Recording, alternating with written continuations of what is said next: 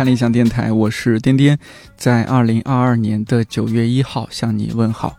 希望这档每周四更新的泛生活播客能够成为你晾晒心情、找到共鸣和听见生活更多可能的小阳台。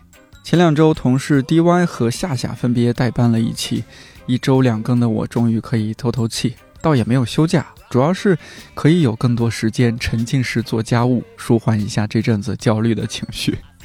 比如去五金店买防盗门上的窗纱，被阿姨告知五金店不卖这种东西，要去日杂店买。终于在日杂店买到了之后，花了几十分钟把窗纱换好。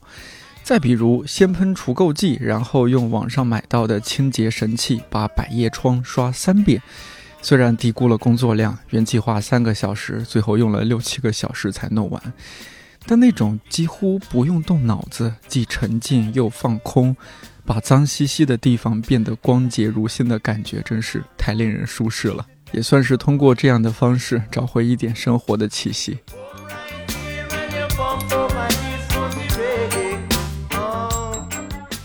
九月第一期嘉宾是出生于一九九八年的音乐人张延齐，他最为大众熟悉的身份是男团成员，在做 idol 之前的身份是 rapper。你可能在《天天向上》《朋友请听好》《吐槽大会》还有最近的《中国说唱巅峰对决》等几档综艺里看到过他。说实话，录节目之前我对延齐不太熟悉，所以对他的职业、过往经历和参加那么多综艺都感到好奇。也许你本来就是延期的粉丝，也许你对年轻艺人有些刻板印象，或者说没有印象。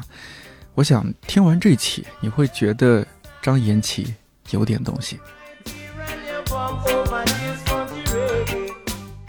今天我们录这场节目之前，你是已经有通告是吧？就是有通告，然后这个录制结束之后，一会儿还要赶下一个场子。没错。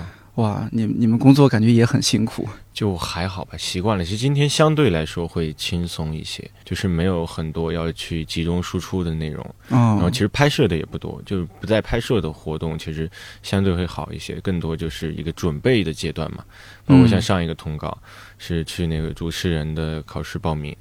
因为就还是想去正经的了解一下怎么去做好，因为可能主持人跟我没有太大的工作关系，就可能看到过很多主持人的在台上的表现，但是我觉得就是还是需要有这样一个尝试，因为我现在也没有考什么。证儿之类的，就感觉 当代的年轻人必须得多考点证儿才安心。嗯，我身上只有一个电工证和一个钳工证，就感觉好像没有什么用。嗯，所以就想考一些可能跟现在的工作相关的一些证。你最近是在忙巡演对吧？On the road。对，最近在巡演的路上，每周基本有一场。这这是最近最重要的、最主要的一件事情。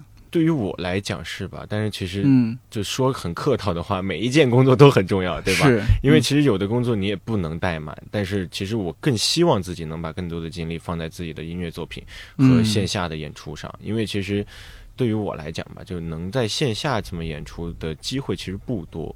尤其是像 live house 这种，可能你跟第一排的观众不到一米的距离，嗯，我觉得这对于我来说还挺挺难得的。哎，我这个还有点没想到，因为虽然你曾经做 rapper，那当然是那种 live house 那种形式，但你是经过了一个 idol 的过程，没错。那我就想象中 idol 嘛，那你这个现场不得是演唱会级别的？对，因为其实也有，我们也在团里里的时候也演过演唱会嘛，但是。于我自己而言，其实就说的可能没有什么远见，就感觉我还是更喜欢 live house 的感觉，因为它是更多的和你的听众在交流。嗯，就它不完全是一场表演。嗯，我觉得在演唱会的话，它完完全全的对于我来讲就是一场表演。我必须要把每一个环节都做到万无一失，每一个舞台的设置，每一个环节到下一个环节的过渡，我都要去思考。嗯，然后可能跟观众有一定的距离，我需要向他们展示一个完美的我的舞台。但是在 live house 就是忘词了也没关系，当然是有点摆烂啊，但不是这个想表达的意思，就是。你不要有那么大的压力。其实你站上台的时候，你会感觉很开心。嗯，你觉得你就是在跟他们交流，甚至你把耳返取下来，你能听到他们在说什么。嗯，就你能跟他们有这样的互动，这是在万人的演唱会其实很难做到的。所以我觉得这就是 live house 的魅力。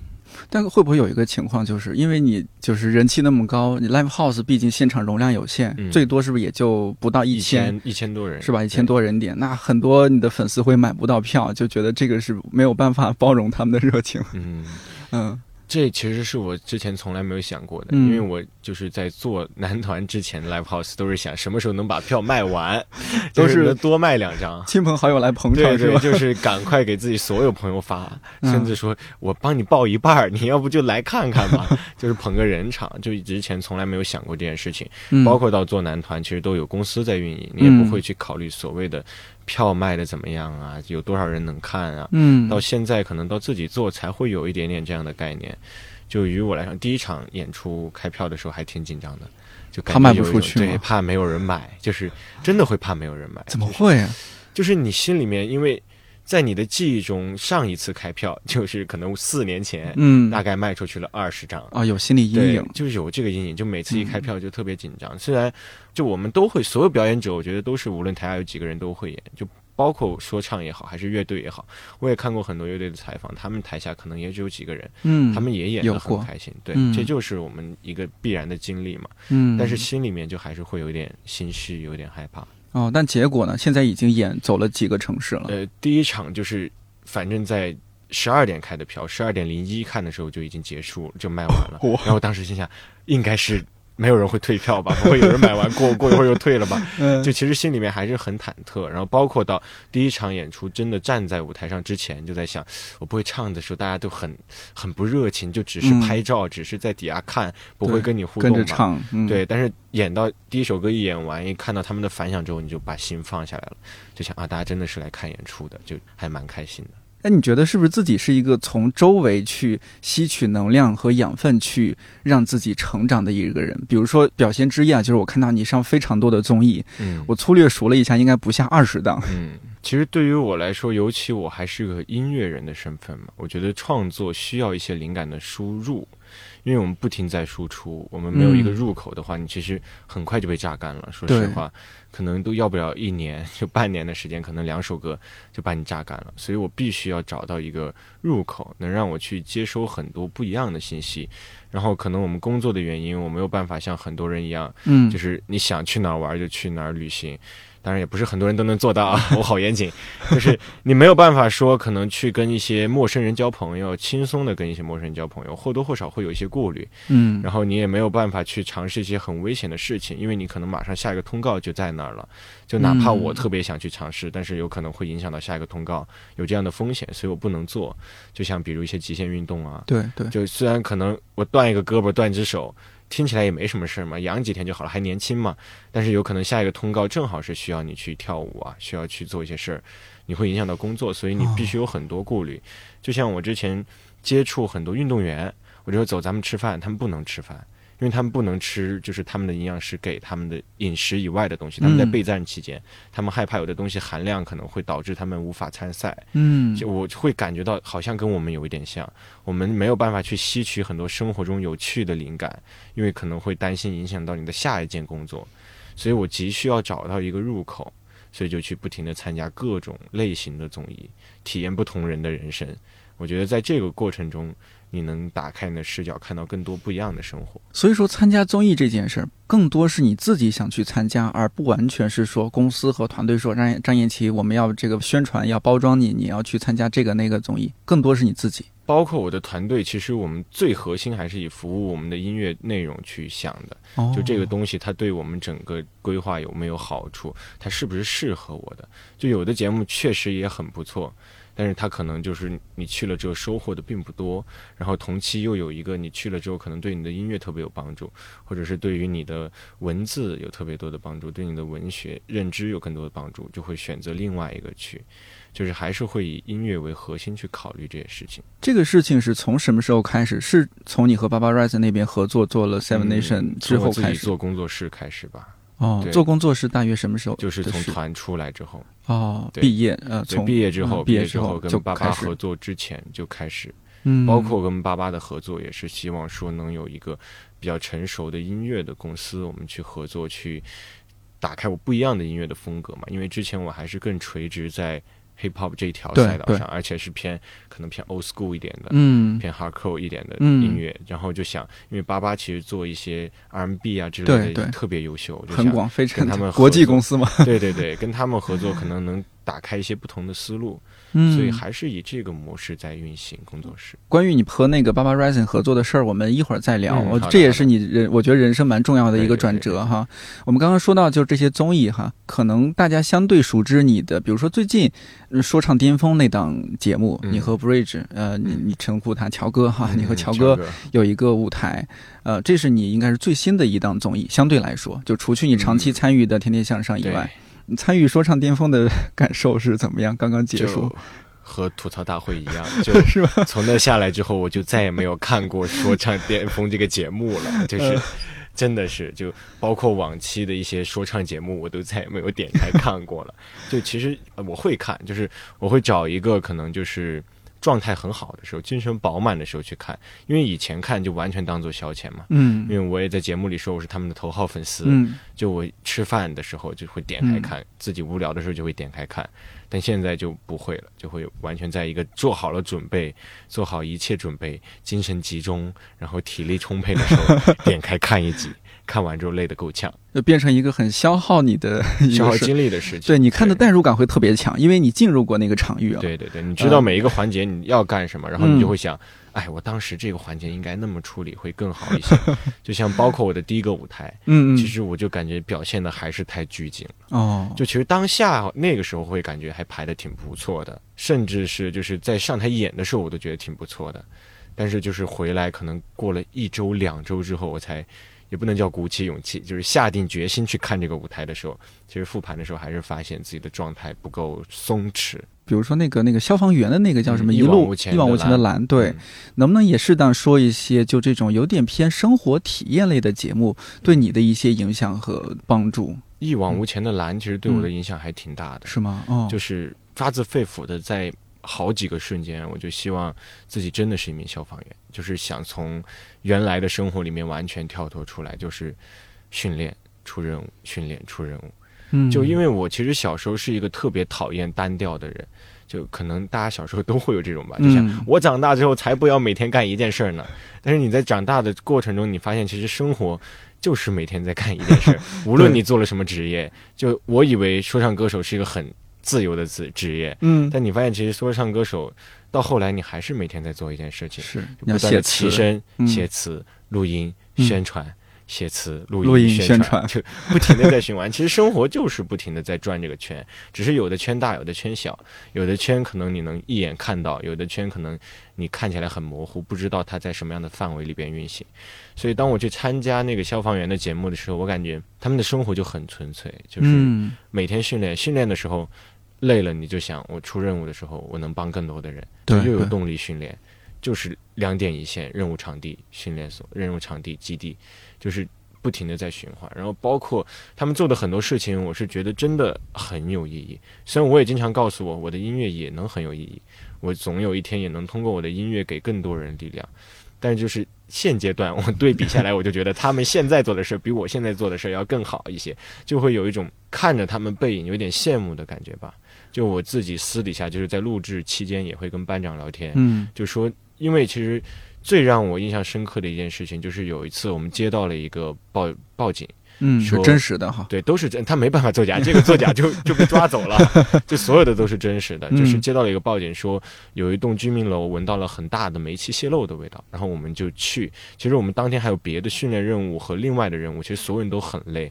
然后我们因为是煤气泄漏要高度重视，所以我们是穿着全装，就是防护服加氧气罐，嗯，加什么破门的一些斧头啊之类的特别重的道具，还有开门的东西，全部带上去，爬了一个顶楼，它是那种老式小区的顶楼，可能八楼十楼左右，嗯，爬到顶之后敲开门，就是一个态度非常不好的一个姐姐吧，暂且称之为姐姐，就是。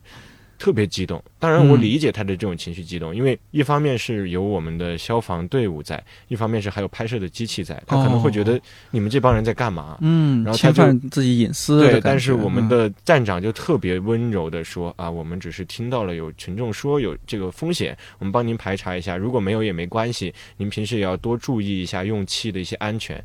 但那个人的态度就是特别的糟糕，就说我不需要你们教我，我是一个成年人，我自己知道，不需要你们教，你们快走吧这一类的。然后当时我真的很生气，我特别想冲上去骂他，但是说真的，就是我当时突然就意识到，我其实穿着一身消防员的衣服，嗯，所以我没有办法去骂他。我就在想，我真的很想下楼脱了衣服冲上去再骂他一顿，就他也不知道我是谁，我就先把他骂一顿，就很生气，就有种很委屈的感觉。但但是其实对于消防战士来说，这是他们日常习以为常了，他们每天会遇到很多这样的情况。我就会在一瞬间想，就在我们歌曲创作的时候，我们作为艺人创作的过程中，也会有时候，我觉得我明明做了一个很努力的事情，做了一个很好的事儿，但得到的反馈是很糟糕的，大家不理解，觉得你做这些事儿很无聊、很没趣。那个时候你也会有不甘，但是带入两个身份，我觉得消防员。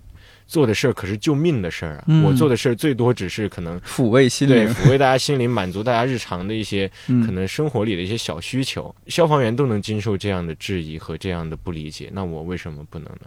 所以那一刻，我觉得给我的感触还蛮多的。然后我跟班长聊天，班长也说，其实他们也会难过。就没有人说真的人非草木，孰能无情？对对对，没有人说面对负评、面对坏的评价，他会很开心的接受。可能有这样的人，但是我觉得不是我们普通人能做到的境界。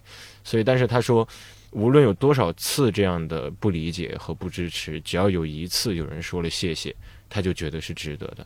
然后，其实这个东西。我们所有人听都会觉得理解，但是你真正感受是不一样的。我还记得我们当时摘了一个马蜂窝，我和张家园，那个马蜂窝困扰了他们一年的时间，因为太大了。嗯，它其实是个蜜蜂窝，因为它在墙板里面，就已经在建筑的墙体里了，就没有办法摘除。我们是经过破墙才拆下来的。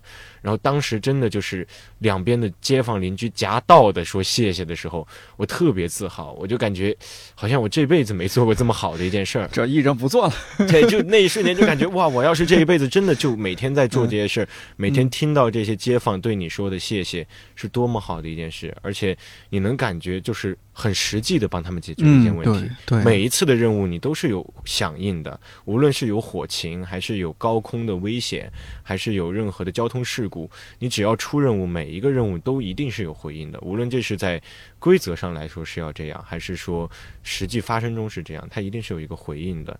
但是作为艺人来讲，不是每件事情都有回应的。你发出去的一首歌，可能你永远得不到一个你想要的正面的回应。你永远感受不到，可能你在现场唱歌的时候，你能听到大家跟你的合唱，那就是最大的回应。嗯，但是你不会真正的看到，因为其实你也会收到很多信，收到很多私信，有人给你写信说，可能我听着你的歌半夜会流泪，我半夜在考研的路上我没有动力了，我听你的歌有动力，但你永远无法亲眼看见，你只能感知到，你相信他们也是接收到了这份力量。我觉得这份力量只能在。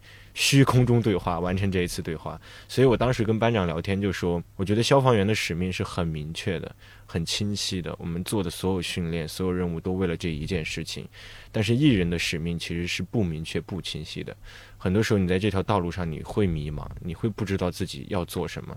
我是要再扩大我的影响力，还是开始把我的作品做得更有深度？嗯，我这一步该做什么？谁来告诉我？没有指导员，没有一个指导员会说，我们接到了新的通知。我们下一首歌要做什么什么歌，就很迷茫，这是一条很未知的路。但我觉得更是这样，我更要去做好这件事儿。所以我觉得《消防员》这档节目，《一万五千蓝》这档节目，给了我更多的力量去坚持做好音乐人这件事儿。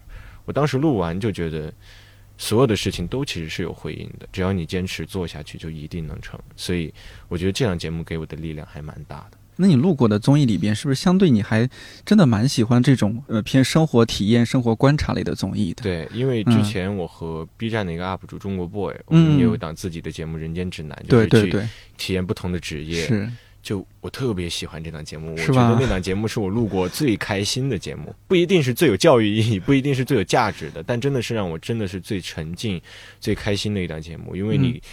体验到了好多不同职业，对不同的职业，可能是你一辈子都没法体验到的。是，有商场的企划，有这个超市的商品的售卖员，有这个带小孩的，有遛狗的。你会和不同的人接触，就有点像刚刚暑假毕业的时候去打工的时候，去找兼职的时候那种感觉。我觉得很纯粹，很开心。那个节目让我感觉。但好像比较短那档节目，每一期都很短。其实他每天只需要录一天，从白天到晚上就结束了。很多职业您没有办法深入的特别深入的体验到，但是。在短短的接触和交流中，你也是有很多不同方面的灵感能够吸收到。哎，你和他们打交道过程中，他们就这个职业的人会以什么样的眼光来看你，或者说去对待你吗？他会觉得啊，你这这个艺人就是来拍个节目而已，肯定会有怀疑什么的。刚刚开始的时候会有一种就是你在拍节目的感觉，但我觉得这个就是要感谢导演组的地方，他们其实已经跟了很久。就一个选题，可能我们只是拍一天，但是他们跟着这个选题，可能拍过，已经拍了他们一周、两周时间，已经让他们适应了，有点像纪录片的感觉。他们已经适应了镜头，因为对于一个普通人来讲，突然有个摄像机摆在面前，肯定你很难去真正的表达自己，你就很说的很表演，所有的话都很表演、很做作。我们也遇到了这样的人，然后我们就会不停的整活，让他忘记我们是在录制。但对于一般人来说，其实过一会儿他就忘了，他就。回到自己的工作里，然后这个录制最大的不一样的点就是你会和很多路人接触，就是完全没有剧本的路人，就是有骂你的，就真的也有骂你的，就觉得你神经病呀，你在干嘛？你干嘛拍我？也有那种就想跟你逗着玩的，就觉得哎有镜头我也想来表演一下，就是本来就有表演欲的路人，也有那种就是真的觉得完全不管你在干嘛，我就要让你把这件工作给我干好的人。就这样的人都遇到过，你遇到了很多不同的路人，而且就我觉得对于这个话也不能叫凡尔赛，就听起来有点奇怪。就是我还挺想遇到就是不认识我的人。就听起来很奇怪，但是就是真的希望大家把这个所有的标签摘下，他不知道你是谁，就把你当做一个普通的人来对待的时候，我觉得这对一个创作者来说是蛮需要的，因为这样才能接收到更多真实的反馈，没错，不经过包装的反馈。因为当你成为你以一个艺人的身份去跟他交流的时候，他自然的会觉得会拍下来，会发在网上，我要包装好所有的话术，我要说的滴水不漏。但是这其实就是对于创作者来说是很糟糕的一件事情，嗯，所以我还挺喜欢这种就是别人根本不知道我是谁的节目。你觉得在录这种就是生活体验类综艺的时候，自己是会有哪些呃自我的调试？呃，自己要提醒自己要注意怎么样去表现吗？我觉得跟拍戏，虽然我没拍过戏，但我猜可能跟拍戏挺像的，就是完全代入。就我做这份工作的时候，就是完全相信我就是这份工作，就像刚才说的一往无前的蓝。我哪怕在不拍摄的时候，我走路也尽量不插口袋，就尽量走正规的步伐，尽尽量把腰挺得特别直，尽量有人叫到我的时候要喊到和是，就是我慢慢的养成这种习惯，就是不停的在催眠自己，我就是做这份工作的，还。蛮有趣的，就感觉可能演员们就是这种感觉吧。嗯，就你真的觉得就是这份工作。好的演员是这样的，对，就是不是像那个张震是吧？张震为了拍戏做了那么多事儿。对对对对对，我觉得我现在都可以很骄傲的给别人说我当过消防员。嗯，因为我在消防队伍的旗帜下宣过誓，我参与过救火，我出过任务，我救过人。就是我觉得我就是当过消防员，所以就是人生中有了这么一笔，包括像商场的企划，我是真的完成了那场企划，真的执行了，落地了，真的有人去演出了，在那个活动当天，嗯，就是我是真的相信我做到了这些事情，我不是在拍节目，我不是去为了录出一个好看的综艺节目给大家看，嗯，就是我真的做到了这些事情，所以我觉得当你完全代入之后，你。能接收到的东西会更多一些。嗯，那相对来说，自己对自己参与过的综艺的，尤其是刚刚说的这一类型综艺表现，还算是满意。这一类综艺，我其实没有太多所谓满不满意的感觉。因为他已经抛开艺人身份了，我感觉他不是以一个艺人的视角，对，不是从你的专业角度去做一些专业的事情。所以这一类节目我可以反复看，就我觉得还挺有趣的。就我看的时候觉得哇，好好玩啊！哎，这个人怎么这么说话，好好笑。对，就完全不是在做一个艺人。但我这个人很矛盾，就在聊的这一瞬间，我想到那也不能这么做，因为作为一个艺人，还是要考虑到节目传播的效果。就你还是要考虑怎么能让观众更好的接触到这些信息，而不是你自己完全的沉寂就是好的。完全的沉浸可能只是对。对自己来说有一个心理上的满足，但是可能观众接收到信息的时候他会很茫然。嗯，就有的工作，就比如确实也不完全是就是脱离了艺人的身份，因为说实话，在实际操作中有的工作就很枯燥，比如就是酒店的。保洁哦，其实它是一个很枯燥的工作，它就是一间房子完全一样的流程，从厕所开始进去做完，阳台开始回来再做一遍厕所结束。就是一个重复的流程，但那个时候我就会考虑，我是艺人张延期，我得整点活了，我得搞点什么事情出来，让观众看了之后觉得这份工作也有它的乐趣在，这份工作也有它的好玩的地方在，所以有时候也会去放大一些它的综艺属性，是吧？就是必然的一件事情。我觉得这个事儿一点都不矛盾，对，就是你当然你是要去尽量让自己带入那个职业、那个角色去做一些事情，但是你真的毕竟还是在拍一档综艺节目，对对对，还是要给大家去看的。对，毕竟要考虑到看的人的感受，看的人的感受。那我们不管说刚刚是生活观察综艺，还是说脱口秀啊、喜剧大会啊、吐槽大会啊这些，作为普通的观众来说，我们把它统称为综艺。嗯，比如说从我的角度，我我当然平时也看一些综艺，我我会觉得哎，这个综艺我就是看着放松。然后当然另一方面，可能我做节目也会从里面汲取一些养分。那你作为一个参与综艺的人，你怎么看自己？参与综艺这件事情，以及你希望通过做这件事情，除了刚刚你说到的，你能够难得的体会到一个艺人可能平时难以难得的一些体验。另一方面，你觉得这样的节目，你希望做它能够起到一些什么样的作用？我觉得综艺在影视作品里边的定位，有点像 idol 在文娱圈里边的定位。哦，我觉得是件挺有趣的事儿，因为它的陪伴感会更强，它更需要的是一种陪伴感。可能有时候你输出的内容不一定要那么强，这是有一个需要去平衡的地方。就像 idol，可能很多时候你必须要全面一些，不是说你要唱歌唱的巨好就行。你在唱歌唱的巨好的同时，你也要会跳一些舞蹈。你在跳舞的同时，你也要会在综艺上有些表现。嗯，在综艺上有些表现的时候，你也要会接梗、会玩梗、会做一些有趣的事儿。嗯，但是你的每一项好像拿出去，也不一定在这个垂直领域就能打败更多的人。可能有更多垂直的人能比你做得更好。我觉得综艺也是这样的。你在陪伴感的同时，有可能你的内容要很有趣。嗯，但是你的内容有趣的同时，你还是要有一定的深度。你在有深度的同时，你还要有一些镜头的调度，你要拍的好看，让别人觉得能看进去。但是你又在每一个垂类，可能你比起电影、比起话剧、比起舞台剧，你又打不过他们。就是可能有点像最近在学戏曲嘛，有点像戏曲里面的丑角这个定位。嗯，就很多人觉得丑角啊，不都是龙套角色嘛，都不是主角。但丑角讲究的就是你每一个行当的本领你都得会一点，你得融会贯通，就是所谓的万金油嘛。对对。所以我觉得综艺其实也是这样的一个定位，因为我觉得在我身边的大部分人，我认知的大部分人不希望没有这个强烈的诉求，说我看综艺要学东西。大部分人打开只是说我想休息一下，休息，我好累，我看了好多学术的东西，我就想看个综艺休息一下，开开心心乐呵一下。所以一定要说让综艺特别的有深度，我觉得它不是一个很现实的事儿。所以我觉得这需要一个高超的技法，能够在让大家开心的同时去吸收到一些东西。我觉得现在很多综艺也在往这个方向靠吧，无论是一往无前的蓝，还是包括像我之前参加的全力以赴的我们一个拳击节目，对。它其实都还蛮相对以前的综艺来讲，我们要传达一种价值观，简称之前的那种叫泛综艺，现在叫垂直综艺，对垂类综艺。对，以前就挺泛的，就是大家一堆人就是开开心心、乐乐呵呵就完了啊。对，但现在更多的综艺讲究的是你要在某一个领域要很认真的去做这件事儿，就无论像乐队呀，嗯，还是像一些说唱啊，或者是。包括像密室吧，一些推理类的，是是，大家都讲究你要在这个品类里边去更垂一点。嗯，所以我觉得你要兼顾好这个垂类的深度和这个综艺的陪伴性，还是综艺人需要去考虑的一件事情。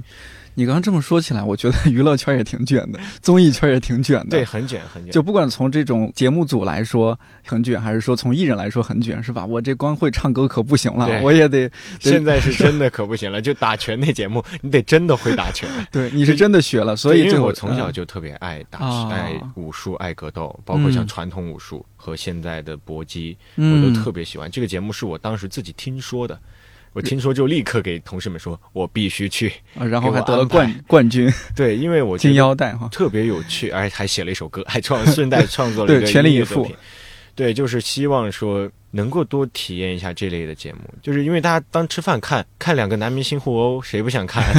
就挺有趣的。就你认识的两个人，平时都在唱歌，今天在台上互相打对方，嗯，就挺有趣的。然后你也能在里边看到深度，就是你完全不会拳击的人，从零开始学习有多大的困难，你在擂台上就是真的很痛苦，但你坚持下来了，你也能在里边看到深度的东西。所以我觉得就是相通的吧，所有东西都是相通的。是现在的综艺也是希望能够在一个很轻松的环境下，给大家就是潜移默化的输入一些有能量、有价值的东西。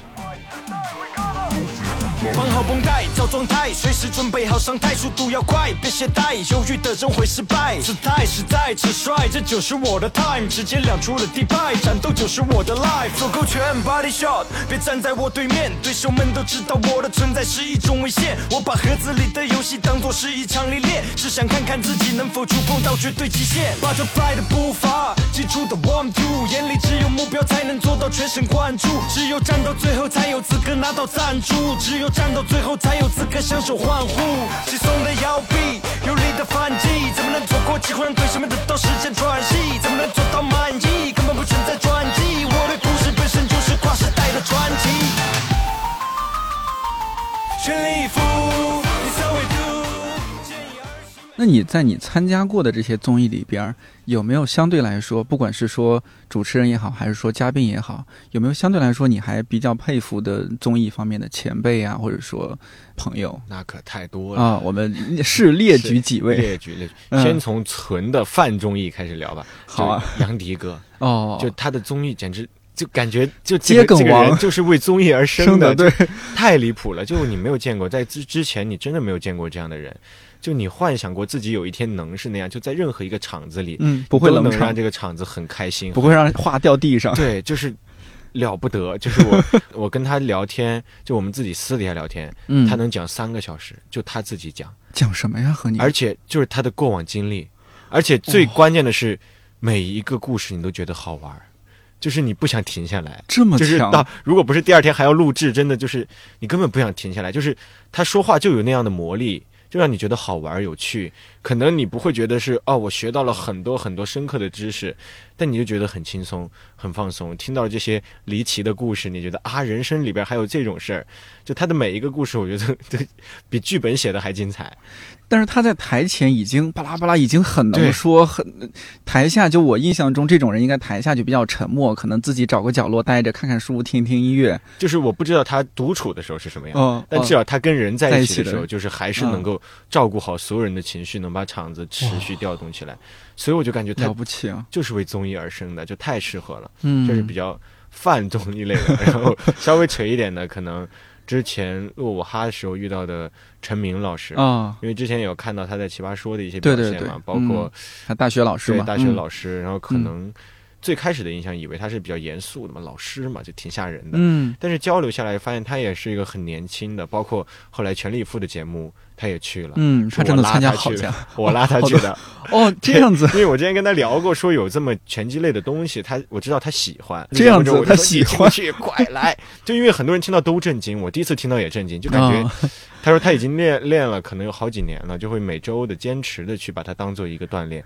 我听完之后也觉得啊，能文能武，就是很了不起，就出乎你的预料。然后其实跟他聊天的时候，他能把很多可能专业的知识，就是揉到你的生活里边去跟你讲，也不会让你觉得很枯燥啊，就是很高高在上的东西，就很生活化的把一些知识输出给你。嗯，所以这一类的老师我也很佩服。哦，这这两位是你刚刚说两位是两种风格。对，然后还有就是韩哥嘛，跟着韩哥身边，那简直 那太资深了，就没得说，没得说，就是封顶了，感觉所有。的他的就是那天韩哥还突然问我，他说你是不是之前是 freestyle 的？我说对，然后他就给我 freestyle 了一段。他给你 freestyle 一遍，就是随便说的，就是你就感觉他肚子里真的装了太多东西了，就是你不知道人怎么能学那么多东西，而且他也在做一个方言类的一个项目，是的，他对方言做了很多年了。我观察他，就是来的嘉宾无论是哪儿的。他都直接能用嘉宾的方言跟他沟通，因为我们也知道，如果有一个人突然说你的家乡话，你就觉得特别亲切，是嘞，你们的距离一下就拉得很近。对，很努力的说了两句，一下这个距离就拉近了。但韩哥就是。真的就是掌握的很好。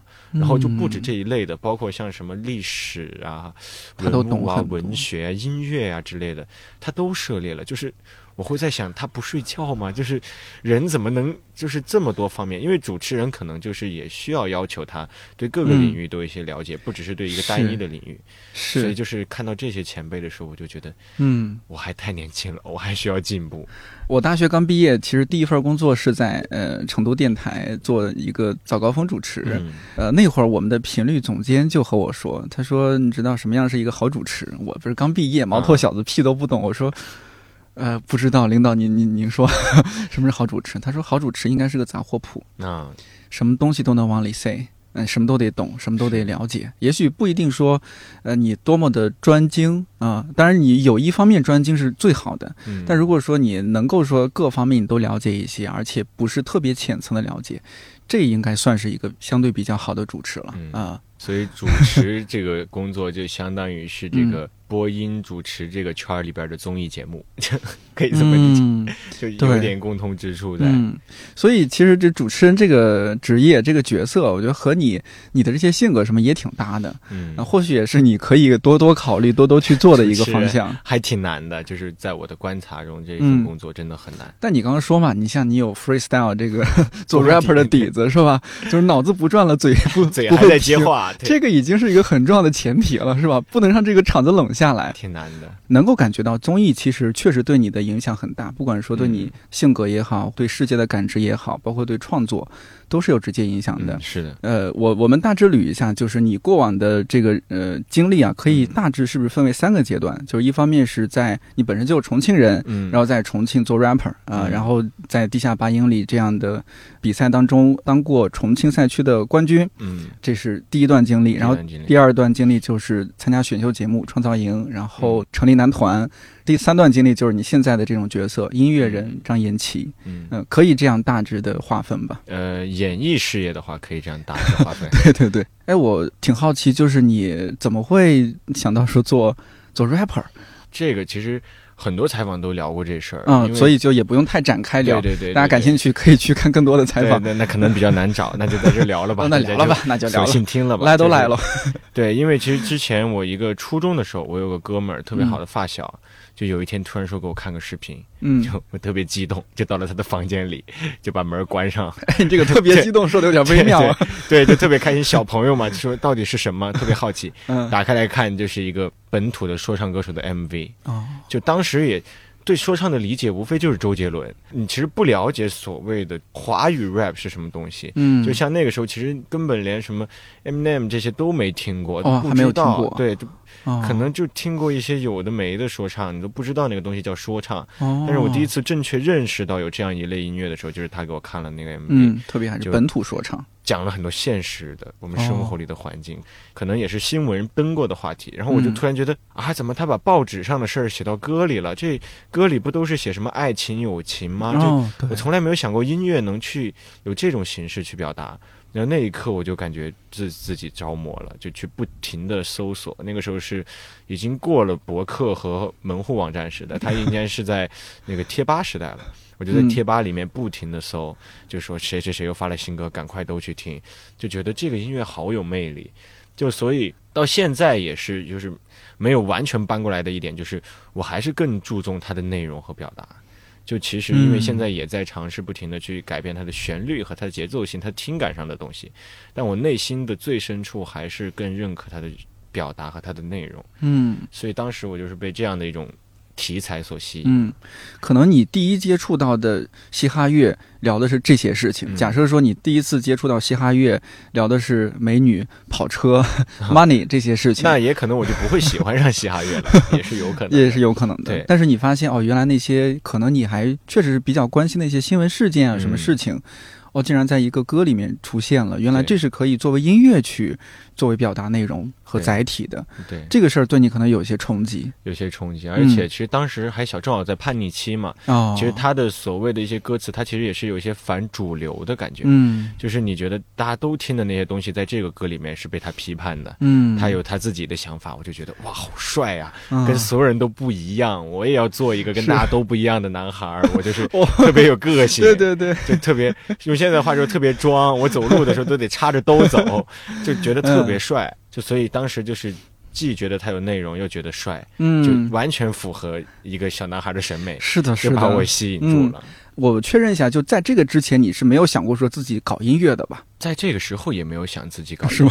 对，就之前嗯其实听周杰伦，也就大家都做过的事，抄歌词嘛，对就一本一本的，觉得哇，这太好了，这歌词太好了。就我抄的第一份歌词，我现在都记得，就是《稻香》，哦，就是那是我真的就是完完整整抄、完完整整背诵全文背诵的第一篇。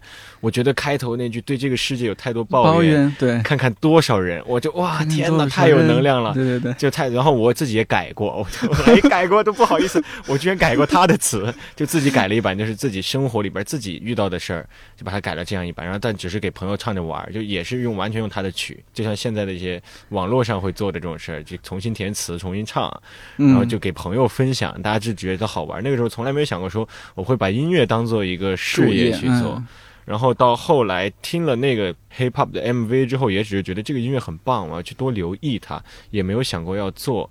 第一次在我记忆中真正说要去做 hip hop 音乐的时候，是谢帝上了央视的。当时我看着左上角的 CCTV 的 logo 和谢帝嘴里的“老子明天不上班”，我就说哇。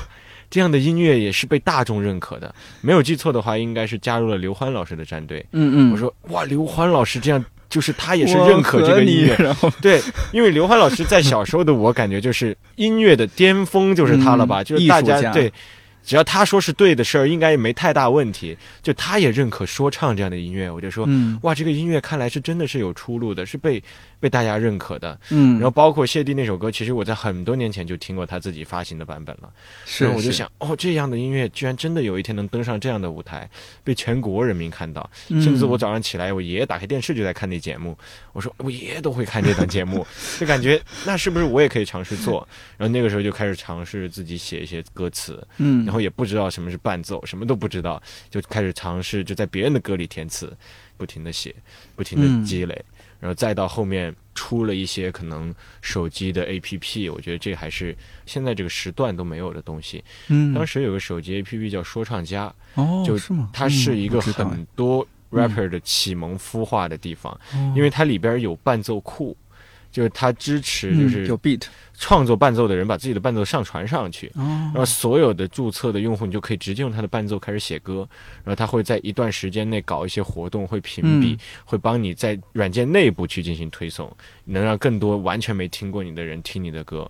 然后其实那个时候，包括像什么 TT 啊、盖啊，他们好像满书课都有用过哦这个软件。这样子，然后嗯当时我就开始疯狂的在上面写，我当时还记得我 ID 好像叫什么“妖娆不会绕，不会饶舌的饶，妖娆不会饶”，然后还跟别人在上面相互 diss 啊，就你的歌没我的好，你这个什么东西根本没我的技术好，就觉得自己特别厉害，然后就感觉自己融入到了这个所谓的说唱圈儿里边儿，然后就开始不停的做，然后后来有朋友听到了之后，重庆的朋友听到之后说，哎，你在做说唱啊？就是我认识一个厂牌，要不要加入啊？一起做，然后就加入了厂牌。有了厂牌之后，大家又一起的去演出，去接演出，一起的去自己在家里录歌。就大家其实嗯真的什么都不会，就是那些软件宿主就。根本不会用，就是瞎点，然后很多还是英文的，你就只能那个时候也没有像 B 站这样好的资讯的视频的平台，你就在优酷上面去看，嗯呃，根本没人用这软件，就在在什么有爱奇艺的那个说唱节目播出之前，就你搜“说唱”两个字，我记忆特别深刻。你在网上在百度搜索“说唱”两个字，出来的都是《说唱脸谱》这首歌，哦，就是小时候爷爷带我听京剧，来脸地道尔顿，就全是这个歌，就道玉嘛，你根本找不到就是跟说唱有关的资讯，嗯。就你只能在贴吧里有一些。就没有任何的人在指引你要做什么，哦，就只能一帮哥们儿瞎琢磨，说，哎，好像做个这个，然后有人听了国外的，立刻说，哇，国外有个这种歌好厉害，咱们也做一个，就嗯完全在一片茫然中去摸索。第一首歌就咱们我跟朋友自己录了一首，就发在了虾米吧，当时还是 还是在哎呀在所有天哪的哎天呐，感叹，就时代的眼泪发在了虾米上，然后就我记得，反正不是十四条评论，就是十几条评论。然后其中好几条还都是哥们儿发的，就你就觉得我花了这么多时间做了，当然那首歌很糟糕啊，就我现在的角度看很糟糕，但对于当时的我来说已经是我的能力最上限了。我说我用尽这全力做了一首歌，怎么没人听呢？因为当时也没有任何所谓的互联网思维，你不知道这个歌发出来是个什么宣传，对，是个什么回事儿，你就觉得怎么没人听。就到处发给朋友听，就只能自己手动一个朋友一个朋友发。就你觉得为什么没人听我的歌呢？那个时候就会很迷惑，因为做歌对于那个时候的我来说不便宜，对于现在来说也不便宜。对，就你想要做制作一首歌来 说。就对于你的收入来说，其实是有很大压力的。嗯，就可能我们自己录还好，但是到后面可能你需要找人做做伴奏啊，或者你想让你的混音再好一点啊。对，哪怕是找一个认识的朋友帮你混，人家也是要收费的嘛，也是要吃饭的。嗯，然后再到后面版权意识大家渐渐的好了，要买伴奏之后，嗯，就你会觉得天哪，这个东西怎么这么贵？然后我花了这么多钱省省吃俭用省下来的钱发了个歌没人听。就很不爽，就很不服，因为我现在都记得，包括我现在心里面还是这么觉得。我就希望我做一个录音室音乐人，就没有演出，没有见面，就谁也不知道我是谁，就大家听我的歌就好了。但是我后来发现不行，你做不到，你的歌没有这个能力说能做到。你一没有宣传，二你的歌确实没达到那个高度，所以你必须要去增加增加你自己的曝光度。嗯，然后我就看到了 battle 比赛，当时 battle 比赛是。最快能出圈的一个方式。是，就一下就能让大家认识到你，然后看了好多好多别人的比赛，就真的是全文背诵，就是反复的看，然后练习 freestyle，真的就是猛练。我记得很夸张，不夸张的说，我每天至少有四个小时在 freestyle 吧，就是其实很夸张，就又写词又练又学别人的。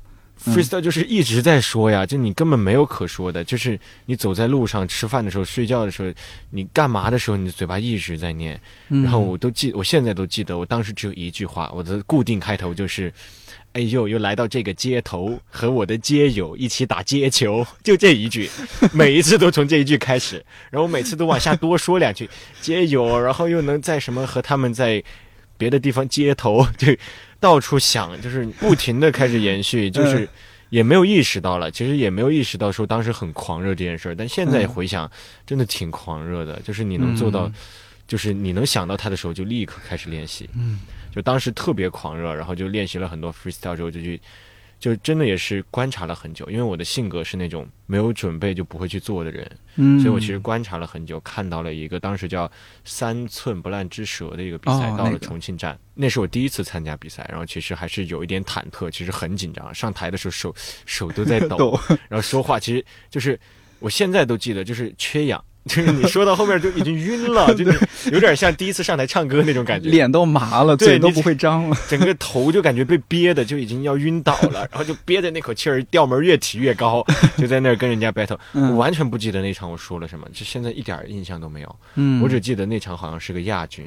哦，那不错了。对，因为但其因为已经准备了很久嘛，其实对于那个时候的所谓的 battle 圈来说，其实基本上拿名次的就是那么几个人，大家都知道，你能看到他们很多的比赛。嗯，所以这里也给他们报个歉，我研究你们很久了，对不起，他们都完全没听说过我，但我在背后研究了他们很久，知己知彼。我觉得所有的事儿都是这样的，就是你在做到前面之后，其实你觉得你已经做得很好了，有很多年轻的后辈就在。研究你，嗯，就等着哪一天就把你超过了，所以我们要不停的进步，要不停的进步。是，所以当时我就是。卯足了劲儿，就看那几个在重庆经常比赛的人，平时都说些什么韵脚，都喜欢怎么风格去 battle，我就克制他的风格，就研究。我真的，我在本子上会写，遇到谁的时候我要怎么打，嗯，遇到这个人的时候我要凶一点，因为他的可能稍微比较平和；遇到这个人的时候我不要跟他凶，因为他就擅长调动气氛，嗯我就要稍微走一点搞笑的路线，就我会写在本子上，差异化准备，对，做好了准备就去比赛。第一场拿了个第二，其实有些。失落，因为我就是奔着第一去的，哇，然后就没拿的蛋也情有可原嘛，毕竟下来都忘了刚才自己在干嘛，还拿了几百块、六百块 还是几百块的奖金，觉得哇太开心了。嗯，报名费可以 cover 掉。呃，报名费没有报名费那个时候，对，只需要交个视频过去就行了。然后其实那个时候大家都是为爱发电，办比赛的人就是自己掏腰包，嗯，就他也没有任何商品植入，就就纯给你办这场比赛，真好，就为了口碑，嗯，就为了把自己这档赛事做起来。然后到后面第二场参加的就是八英里，就是我拿冠军的第一场比赛。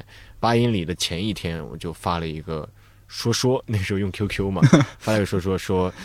说的有点夸张，那个词语现在不能用了，但大概意思就是看明天我来当王之类的，就是 我要很嚣张，对，很嚣张，就所有人都说啊，你干嘛了？要去比赛吗？大家都觉得不可思议，因为大家都没有听说过我要做这些事情，包括很多我认识的朋友听 hip hop 的，他都不知道我在做这件事儿，就莫名其妙我就出现了，嗯，然后我就说明天直接等着我拿冠军吧，然后其实那一晚上都没睡好，就翻来覆去的紧张，然后到第二天就是就上台第一句。我现在都记得，我上台有一个那种大众的 cipher，就是每一个选手先一人说几句，先让观众对你们有认知。是，就麦到我第一秒，我就大脑空白了。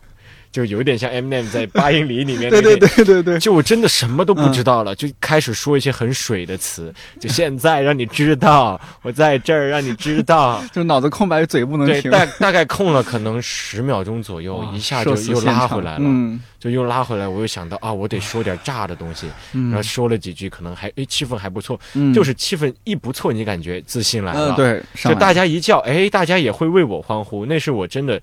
第一次感受，可能我觉得现场得有两百、三百人吧。嗯，因为我们自己演出就二十人顶天了。嗯，第一次看到三百个人在台下，这太爽了，就太。然后你说一句话，大家就沸腾，你就感觉好像你是八英里现场，对，你能掌控这个舞台，嗯，然后自信一下就上来了，就越来越自信。到后面就一路过关斩将，决赛的时候面对的是叫奥斯卡，他是我的上一届冠军，他很强，包括他在我之前就是重庆所有比赛的冠军都被他所包揽了。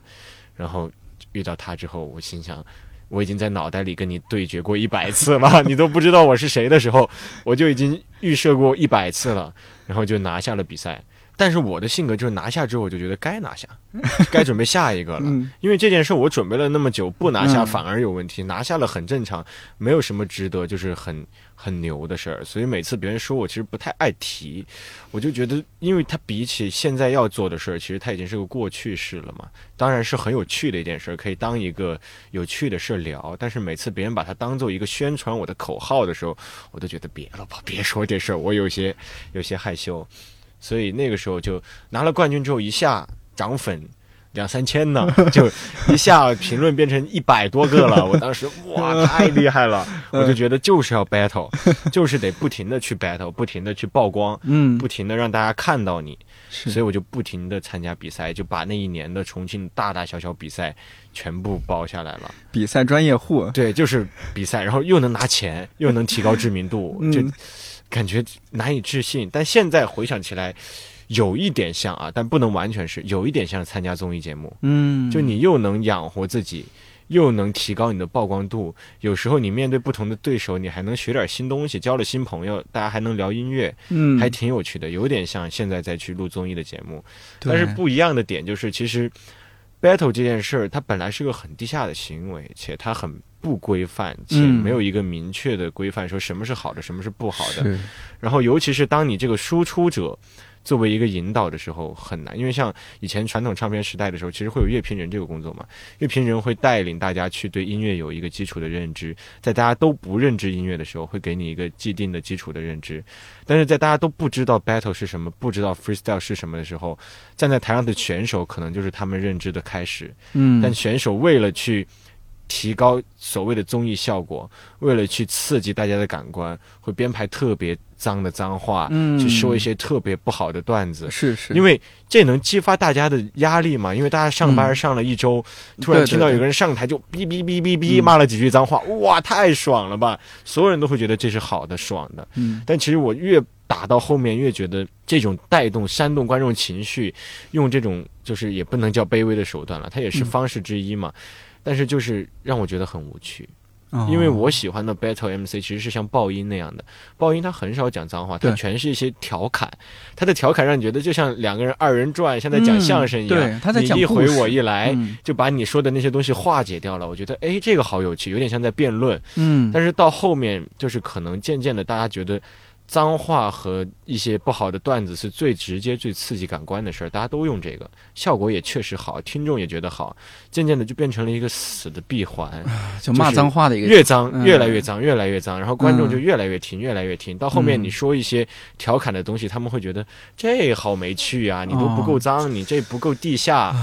就变成了一个死循环，然后那一次也是干燥，就是 Gush 他们办的，乔哥他们办的比赛，也是我最后一次参加。然后那个哥们儿其实说了一套又一套的东西，但他确实很厉害，这必须要承认，是他为这个比赛也做出了很多准备和练习。但在台上那一瞬间，其实我有一种对我不知道是对谁的失望，可能是对我自己的失望，觉得我打不过他了，我要输了，我就。我当了那么久的冠军，这一次当亚军了。那场比赛最后也是第二名嘛。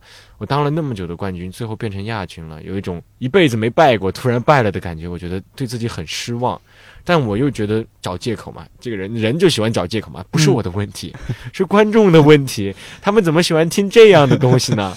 就你心里有你搞不清楚是谁的问题。嗯，其实大家的问题都有，大家都在这个环境里面已经闭塞起来了。嗯，就但是你在当下你不知道是谁的问题，你只觉得很沮丧，你觉得曾经这个让你很快乐的东西，只能给你带来压力，带来一些迷茫。你不知道该干嘛，你不知道你能为这个 battle 事业再做出什么事儿，是你办一个比赛再叫一堆，因为其实很多参赛的朋友。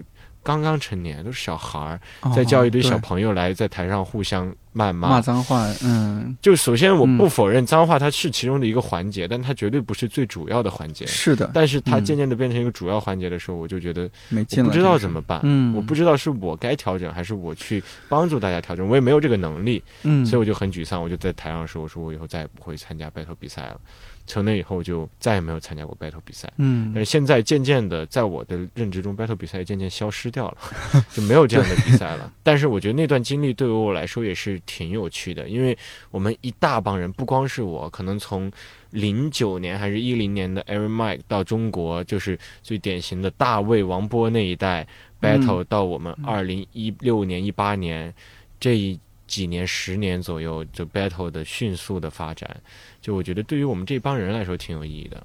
我们在学习着这个东西它原本根的样子，但是在学习的过程中，我们发现它可能并不适合我们生活的环境。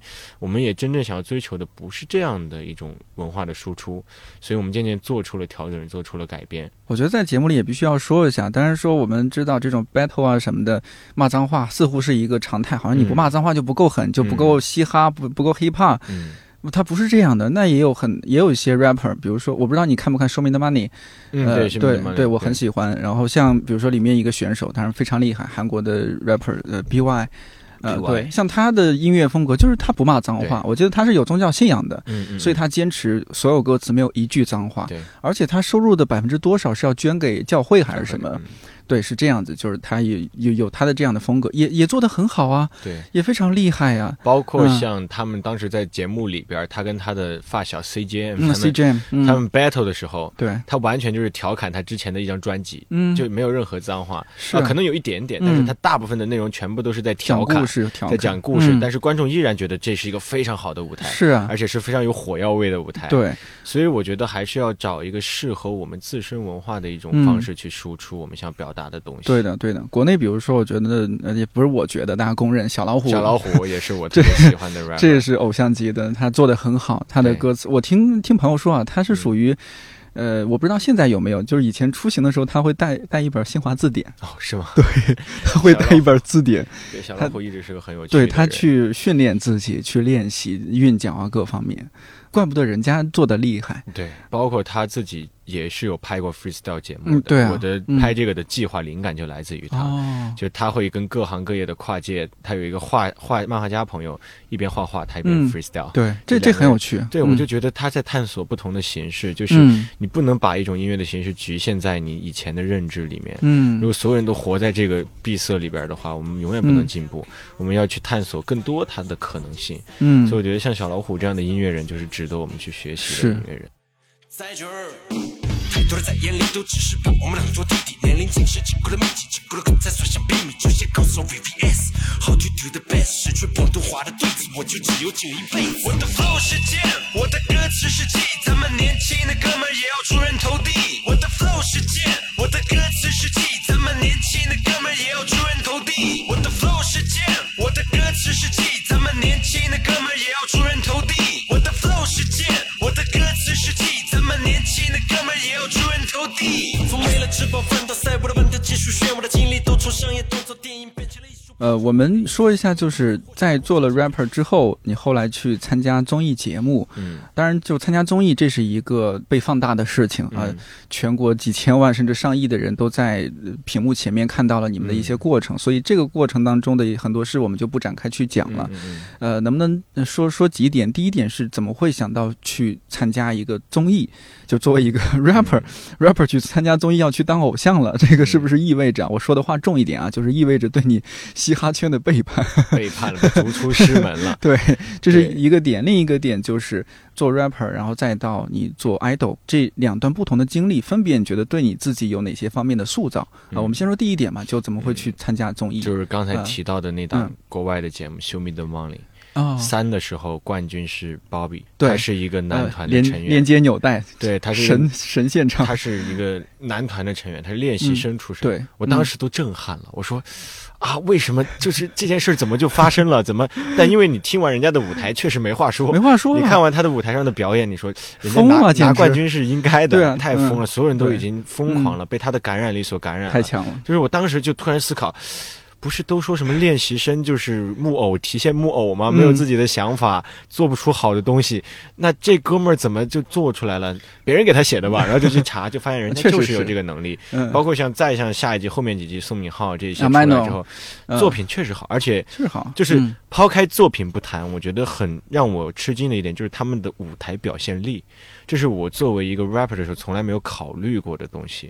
我还记嗯得我在自己演出的那个时候，我经常会跟朋友说这样一句话，我说，我觉得我们演出是不是得再提升一下？我觉得就有点像我自己在 KTV 里唱歌，然后让人家买票进来听，我就有点过意不去，哦就因为我内心有点包袱，我觉得我我不配，对我自己就是我唱的挺开心的我自己挺开心的，嗯。但人家进来看，人家至少花了二十块钱，但是票价六十吧，花了六十块钱买票啊。听你在唱 KTV 对，听我唱个 KTV，我也没有什么嗯，当时没有想舞蹈了，就是没有什么设计，没有什么环节，就十首歌唱完，谢谢大家就结束了，觉得不太对，这件事不对，嗯然后就看到了这个综艺节目《Show Me the Money》之后，我就发现，我说哇，不愧是公司出来的，他们应该是有一套的嗯专门的培训，说你在舞台上怎么去表现，包括可能我当时比较。魔化这件事嘛，就觉得可能你每一个手的动作都是规定好的，你就全部在几秒钟的时候得走到这儿动一下。对就我说，公司到底是怎么去做的呢？因为嗯因为你不知道，因为未知，所以好奇，所以我当时就说我也想去看看。我就看看这种哦正正正儿八经的这种当过练习生之后这，种演艺公司是怎么嗯去面对舞台？他们的舞台是怎么设计的？你的舞台上要做什么事？他们会上课吗？还是会有人专门教呢？还是会一遍遍的练呢？就很好奇。然后我就联系到朋友，正好有朋友也认识在做这类事儿嘛，就说那要不签一个公司送你去上节目吧。我当时就想上呗，反正对我来说不吃亏啊，因为我根本没有想过说走到最后。嗯，我就想走到一半儿，我大概了解了他们怎么做了，我把这东西带回来演，那我不是在我原来的品类里边已经很强了吗？是所谓可以回来降维打击降维。打击对，我带着大公司那套回来演 live house，不是挺好吗？嗯，然后就一步一步，没想到就走到最后了。到第七名了，对嗯，很很棒的成绩了。不谦虚的说，嗯张延奇在那个过程当中是真的很很努力在去做的，就是不服吧，就性格里嗯还是有那种不服。对虽然就是我能接受所有的失败，但嗯是在没失败之前，我真的就是不服。就管你是谁，就凭什么是你呢？为什么不是我呢？但我反而觉得现在可能我都没有当时那种那种所谓的冲劲儿了。我当时就是。谁都不服，就 我还记得，我这个也讲过好多次了。嗯之前盖演出，就是他在 Gosh 嘛，在重庆嗯特别火。我跟我另外一个也是自己写歌的哥们儿，我们俩一起看完演出之后，盖走出来了。我哥们儿说：“走，快去找他合影要签名。”我说：“你自己去，嗯，总有一天，我会站在他的这个位置。”然后我在节目里也说了，没想到盖哥走得越来越远，我还在后边追呢。但我相信总有一天，嗯就我我当时就说，我相信总有一天是我走在那儿，别人过来找我要合影，是我能够以一个合作的身份过去给他说：“盖哥，咱们俩一起搞首歌吧。”嗯，我觉得那天其实现在也差不多快要到来了，我会更好。所以我当时就是这种冲劲儿。所以到了这个节目里也是大公司出来的，怎么了？我是没学过，我在这节目里学也是学呀。可能我不会跳舞，有点糟糕，那我就把我能做的做的最好，我把我自己长处发挥到最好。跳舞的事儿我做不了，我能做的事儿你们也做不了。我写出来的歌词，我觉得可能有的人也写不出来，我比你们也是有优势的。所以当时就是带着这种不服的劲儿，就一直在里边挣扎着，真的就是折磨自己。我们说回来，你做偶像那段经历，你一方面你获得你想要的那些东西了吗？获得从大公司带回来的，有点像是海归留学，求取了个经回来。但是啊，现在我们的 live house 就是跟以前演的 live house 不一样了，有整体的编排，有环节，我们会重新设置舞美，我们会有专业的舞美会。修改场地原来的舞美，然后导演会争取在提前一天进场，没有人这么搞，就 导演都疯了，说人家前一天还有演出呢。因为以前演出就是你上午到了，下午去试个音，晚上演嘛。就演。但我们说现在不行，现在我们要用新的方法去做，去做一些之前没做过的事儿，设置一些舞美，把它往可能像舞台、晚会、话剧、舞台剧上面去靠，去做一些新的尝试。嗯，我觉得现在就在做这些事儿，就。虽然比预想的时间用的久，原来以为去半年就能回来呢，结果没想到一去去了三年才回来。但是至少现在开始做这些事儿。但会不会你想从一个相对来说啊，相对来说一个自由自在的 rapper，然后成为一个多少应该会受拘束吧？成为一个 idol，你得注意你的形象啊，甚至是不是体重啊，各方面都得注意。你你适应吗？最开始不适应吧。最开始不适应的点不是我要注意，而是我要妥协。就我还记得在录节目，就还没有成成成团之前，就有一次有一套服装不行，制片啊什么就过来说你们这组的服装得换。我当时直接就不想录了，我说为什么我连选择服装的权利都没有？我凭什么我自己的舞台我很了解它，我觉得这套服装就适合我这个舞台。嗯，为什么你们一堆人来干涉我的决策，就很不理解。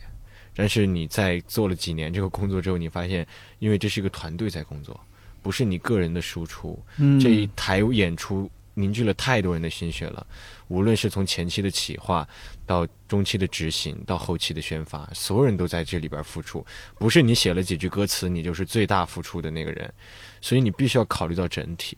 我觉得这也是做了男团成员之后给我带来最大的一个改变。嗯，就是你学会了妥协，你知道妥协不是一个坏的事情，它是在寻求一个平衡的点，寻找这一个支撑点。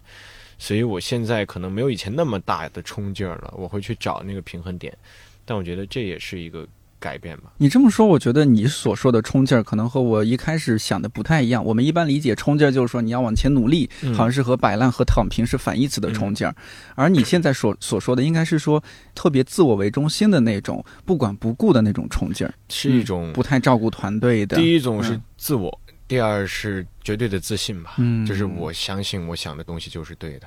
现在我很努力的在想我是对的，别人也许也是对的，对，嗯，是的，妥协，不要总是太执拗。但是事实证明，就是你人不可能一直对，你总会犯错。有时候大家提出来的确实就是会比你提出来的更好。嗯，有道理的。那到后面就是你从做 idol 后来毕业，呃，男团毕业哈，就开始做了和刚刚说到 Baba Rising 合作，做了一个厂牌 Seven Nation。嗯，呃，这个合作还是挺重要的，对你来说，因为如果熟悉、喜欢听音乐的朋友知道，Baba Rising 是一个非常厉害的厂牌。我记得 Hi Brothers 还有那个王嘉尔，王嘉尔对，王嘉尔还有 Rich Brand。我记得哈，就是你和这个厂牌合作啊，什么网上也会有一些质疑的声音啊，能不能说说这个合作对你来说？它的意义，包括你怎么样面对那些争议和质疑。首先，意义非常深刻吧，因为我还记得当时更高兄弟嘛，就马思唯他们，对，当时签了这个和八八的一个合约之后。发了一个微博，我觉得整个说唱圈都在开心这件事，觉得我们的说唱可以走出去了，嗯，能被更多外边的人听到咱们做的东西了。就大部分人都是抱以一个开心的态度，觉得是整个行业做起来了，不是某一个团体、某一个人走起来了，是整个行业要渐渐的好的势头了。所以，其实，在那个时候，我才了解到有这样一个团队。然后像 Brian 和那个后面的那些什么 George 他们，嗯，就是这样很多优秀 Niki 这些音乐人，就我们会听到很多这种全球优秀的音乐人，就尤其是亚洲的青年们，对对，就是融融聚在这个品牌里面，融聚在这个厂牌里面，你会觉得哇，这是一个非常了不起的厂牌。然后当谈到合作的时候，我其实。第一秒我就想过，我配吗？不用网友质疑，我经常说这种话，真的不用网友质疑。就我早就是，因为我也是一个资深的网友嘛，我就在第一步我就质疑过了。我说，真的配吗？我这去了能行吗？然后就还是回到那个话题，各取所需吧。大家都有各自所需求的。如果真的。不配的话，人家也不会跟我合作吧，对吧？你说我有什么？我抓住了他们什么把柄，能够做到 能让别人无条件的为我好？就大家还是有各自的需求，有各自的目的，所以我觉得通过这种各取所需的形式碰在了一起，我们能够去彼此推动彼此成长，我觉得是件挺好的事儿。尤其是我可能之前对于旋律啊和这种 R&B 这类的东西，其实掌握的比较少，然后正好又是他们所擅长的东西，我觉得这对于我来说是一个非常好的机会。我相信给很多音乐人这样一个选择，他们不会拒绝的，所以我干嘛要拒绝？就像当初去创造营的时候是一样的选择。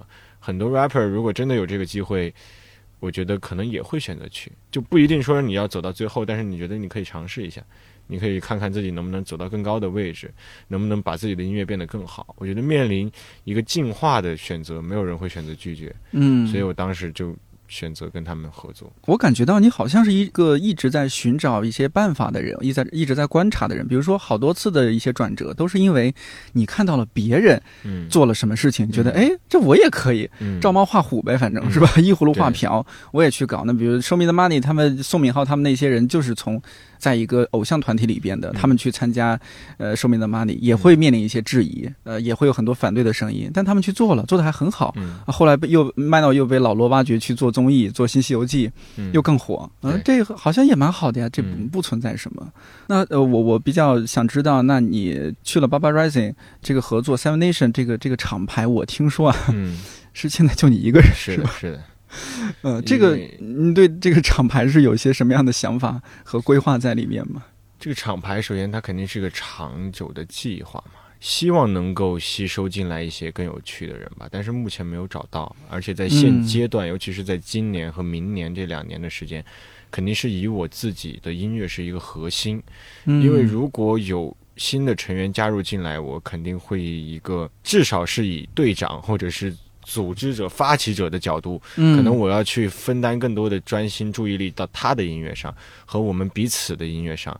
我觉得现阶段还没有到这个时候，所以他先放在那里。我觉得。不怕放嘛，因为还没有人知道，对吧？大家反正都不知道，就跟去参加那个八英里比赛之前一样，大家都不知道。我需要做的就是我把自己的力量准备好，把自己所有该准备的东西准备好，等到那一天的时候，自然就把那一炮打响就好了。嗯，所以现阶段他其实没有一个在急着要去扩建、急着要去招很多人的计划，没有。嗯，你怎么理解什么叫音乐人？我们常听到这个说法，我我自己都不是特别了解什么叫音乐人。音乐人对于我来讲的话，就是说的稍微的商业一点，就是靠音乐吃饭、靠音乐活着的人。对于我来讲叫音乐人，靠音乐吃饭，它是你的手艺，它是你的工作，嗯，就跟擦鞋匠、刷墙匠一样，它是一份工作。你不能很高尚的说为音乐而活的人，对于我来讲，不能很高尚的说对于为音乐而活的人就是音乐人。我觉得那是艺术家。对于我来讲，音乐人就是你的音乐能赚钱，你的音乐能卖钱，并且你真的热爱音乐，你能做更好的音乐，这是很重要的两件事。我看到你现在做还挺多事儿，比如说像你的新 EP Shift，嗯，翻译过来是叫换档啊，换档。呃，像那个你做了一个他的这个新 EP 的那叫什么呃呃 live live video 啊 live video，好，那个你就是导演，嗯，是的，这对于你来说是个新尝试吗？我从小。也不知道从小吧，梦想就是当导演嘛。我的人生梦想就是当导演，还是各种纪录片偏多一些，但是电影和综艺都其实是在感兴趣的范围以内。我对搭这样一个框架去实现它还挺感兴趣的，所以就一直想做导演。然后这一次也是，哎，说是导演，其实还是很多人大大家一起努力了，真的是没有谁能嗯独立的把这事独立的把这事搞定，就是所有人一起。然后可能我花更多在最开始的企划呀和中间执行的时候多抓了一些，花了很多的精力投入到了这件事上。因为之前在团里其实有公司决策嘛，包括有那么多人，大家意见如果每个人提一个意见，真的就乱套了。但现在只有我一个人，我能大胆的把自己的意见提出来，然后我们一起去判断哪些更好，哪些要舍去，哪些要保留。嗯，所以就是投入了更多的精力在这个视频上。是不是也有想法说，通过 Shift 这张新 EP 也宣告音乐人张延齐，就前面这个前缀变了，不是 idol 张延齐，而是音乐人张延齐的一个出世。还没有，还没有下一张专辑，下一张才是转折点。那这个有点像是一个试水，还是说一个过渡？是个试水，就是因为正好换档四个档位，就是四个风格完全不一样嘛。嗯四首歌说怎么 EP 里四首歌就 一点关系没有，就嗯完全天南地北，就是相当于有点像四条河里投了四个小石头一样。就是嗯一个反馈，等待着一个反馈，等待着一个判断，也是对团队的再一次的磨合。嗯它是一个尝试的结果。你新一批里面四首歌，从剑气到柳絮，再到情歌四号，然后再到 L A N，、嗯还是叫蓝？该怎么发音？就叫烂啊都可以烂啊嗯。OK，那这四首歌是你特别为了新一批去做的，还是说他们不同的阶段你创作的，只是说集中到一张 EP 里面？呃，是在一段时间内集中完成制作的，但是他嗯们每一个都有他们自己独特的意义和目的。嗯，都有它的故事。我们今天因为时间有限，你一会儿还要赶下一个通告。如果说在这四首歌里面，你一定要说你只能找一首歌来去讲讲它的一些幕后，或者你想要想要和听众分享的一些故事的话，是哪首歌？好难选啊，就选手心手背都是肉。柳絮吧，因为柳絮这首歌在这一张 EP 里面，更多的是为我之后的音乐类型和风格去做一个投石问路的一首歌。嗯然后包括它的整个主题，我觉得也是我真正的很深的感触吧。因为在北京生活过的人都知道，北京的春天，那满天的柳絮，下着白雪，对，就是你会很觉得很 嗯魔幻。嗯，很神奇，很超现实。就是我第一次来北京的时候，我都惊了。我说这大街上都这样吗？好像所有人都像看不见，就习以为常一样。就是他创作的起初，就是在某一个上班上早班的路上，在车上看到满天的柳絮都在飞，嗯然后看到街上都是在赶早班的人，嗯，就那一瞬间，我感觉就重叠在一起了，就是一样的。就是我们面对柳絮的态度，就是我们面对彼此的一种感觉，就是数量特别庞大，基数很大，大家都见惯不惯了，就好像习以为常了。拥挤的地铁车厢，拥挤的街道，排队的长龙，堵在一起的车，大家都已经习惯了。我们每一个人都是一个种子，柳絮每一个都是种子，他们都是为了传播自己的族群，不停地飞，飞到某一个地方扎根之后，长成下一棵树，再去延续自己族群的生命。我们每一个人生下来的时候，也带着家庭里这样的信念。你的父母也希望你能延续这个家庭的生命，能够再有你自己的家庭，在不断的延续。所以我觉得我们跟柳絮很像，所以那一瞬间我就有这种感觉了。但当时创作初期是一个无力感，我觉得人就跟柳絮一样。我小时候出生的时候，我以为是自己选择一个地方扎根，然后生长。但是你长大之后发现，风吹到哪儿你就去到哪儿，你没有办法选择自己要去哪里。所以我当时很悲观的写了这首歌，就写到一半就觉得太难过了，没办法掌控自己的命运。嗯我们所有人都是这样，没办法掌控，就跟着风到处飘。但是写到一半之后，我突然又意识到，诚实的讲，我第一个意识到的是，我是一个表达者，我的听众有很多可能是刚刚成年或者还在考试、还在考学的学生，就这样的能量给到他们之后。我自己能消化，因为我能消化，我回到最后我还是会努力认真的。我觉得没关系，风吹到哪儿我还是要认真。但是传达给他们之后，他们会怎么去看待这件事情呢？因为我现在不是一个完全面向大众的音乐人，这是事实。因为可能还有很多人不认识我，所以我的听众现在还有限，能听到我的可能就是一些很年轻的小朋友们。所以我希望不要把这样的能量传输给他们。然后我又转念一想。就很无聊的一个想法，就居然写进歌里了。现在想想都有点搞笑。我在想，那风是怎么形成的呢？我们也学过，风的形成和温度的关系非常大。嗯那温度又是有什么影响的呢？就是植被的覆盖对温度也有影响。那所以说，最后植被长成什么样，又会影响了温度，温度又会影响风，风又会影响植被去哪里生长。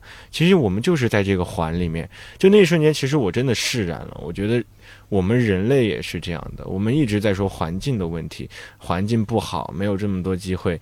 但是环境是谁决定的？也是我们所有人一起去创造的。所以我们可能就像柳絮一样，不停地被风卷着到处飞。但是我们到了一个地方之后，落地扎根，扎根生长之后，我们的存在又会让环境做出改变。所以我就觉得，那就不要抱怨太多喽。无论你在什么地方降落，我们都要扎根，都要用力扎根。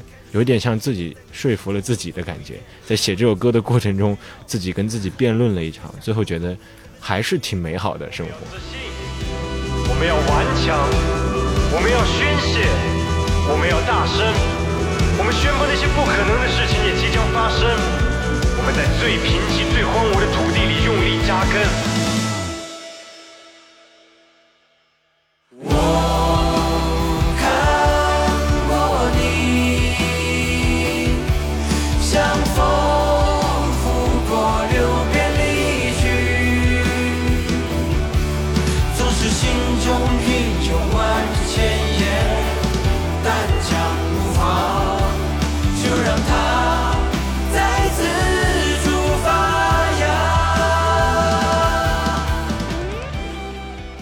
我记得粉丝还是说媒体上会对你是觉得你比较说教，所以叫叫张老师。感觉你的这个做音乐啊，社会责任感特别强。这个好像也不是所有音乐人都这样的。你怎么这这么沉重啊？就那天我也想回事 我那天想了这个问题。我在那天就因为我感觉自己写了一些旋律嘛，我觉得不是很好听。我突然就想。我是不是应该当一个作家，而不是一个音乐人？就因为我很注重歌词和内容的表达，嗯，就有时候甚至抛弃了旋律和听感，就经常被别人说你这歌不好听啊。然后我突然就想啊，好像是，但是我觉得音乐确实也能给我带来一些能量，就像综艺一样吧，它能在一个舒适的环境里让人接收到信息。因为大家现在其实都很累，我也理解所有人都很很努力的在生活着，所以如果。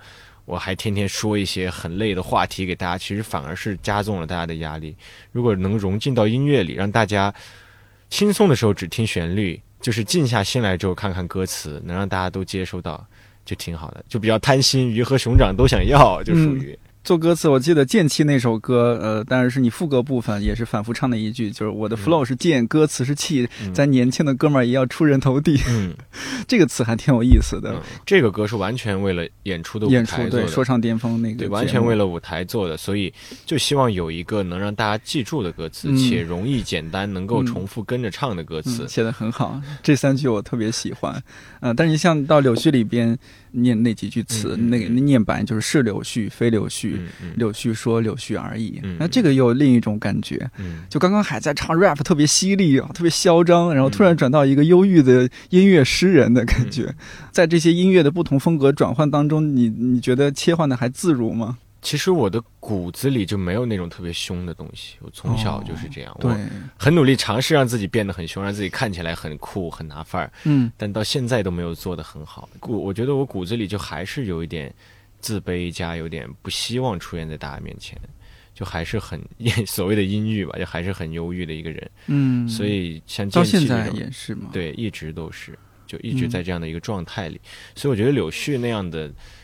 低声的说一些事儿，反而是更真实的我。我还蛮喜欢像《柳絮》和《烂》这这两首歌，因为它是叙事性强，或者说它的那种画面感很强。嗯，之后的音乐风格你会更集中一些，还是会更分散一些？都也尝试一下。嗯，下一张专辑现在的构想会更集中一些，会整体化、统一化的一个专辑，一个完整的专辑企划，大概是十首歌、九首歌这样子的。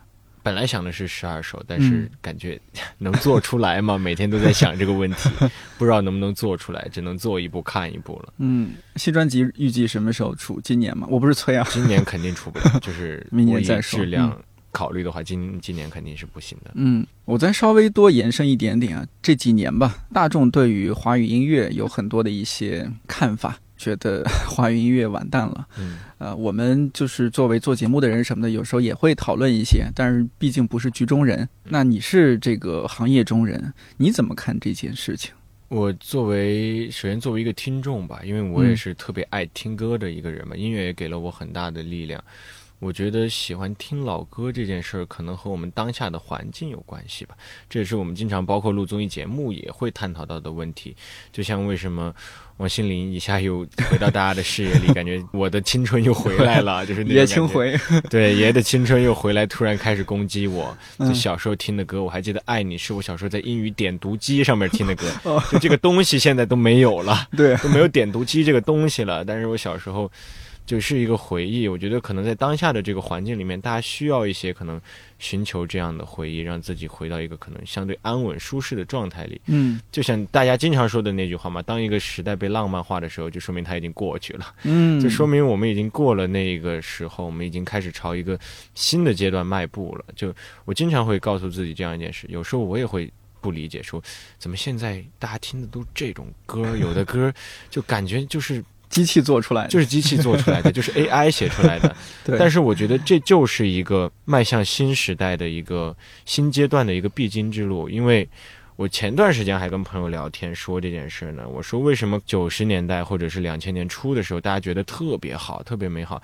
在我这个学识浅薄的认知中啊，我觉得是因为它是上一个阶段的末尾。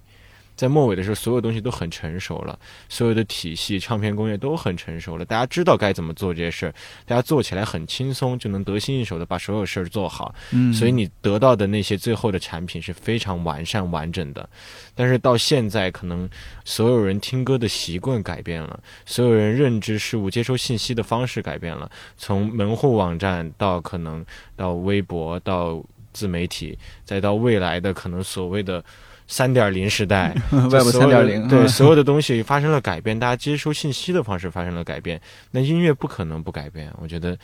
音乐现在就是在改变，开始改变。我们所有人要朝一个新的阶段发展，但是在这个发展初期，肯定就是混沌且无序的。嗯，就你根本不知道它的前路在哪里。所有人都在尝试，所有人都在试我的音乐要怎么融入到短视频里，我怎么能既做好短视频又做好音乐，大家都不知道，所以质量可能就没有你想象中的那么好。我觉得是很合理的，就像。人工智能一样，你现在用起来觉得这玩意儿还不如我自己手用，我手动遥控方便呢。这东西感觉也不会，但它就是在一个发展的初期，我觉得它就是一个需要这样一个阶段，所以我觉得需要耐心去慢慢等待，音乐会越来越好。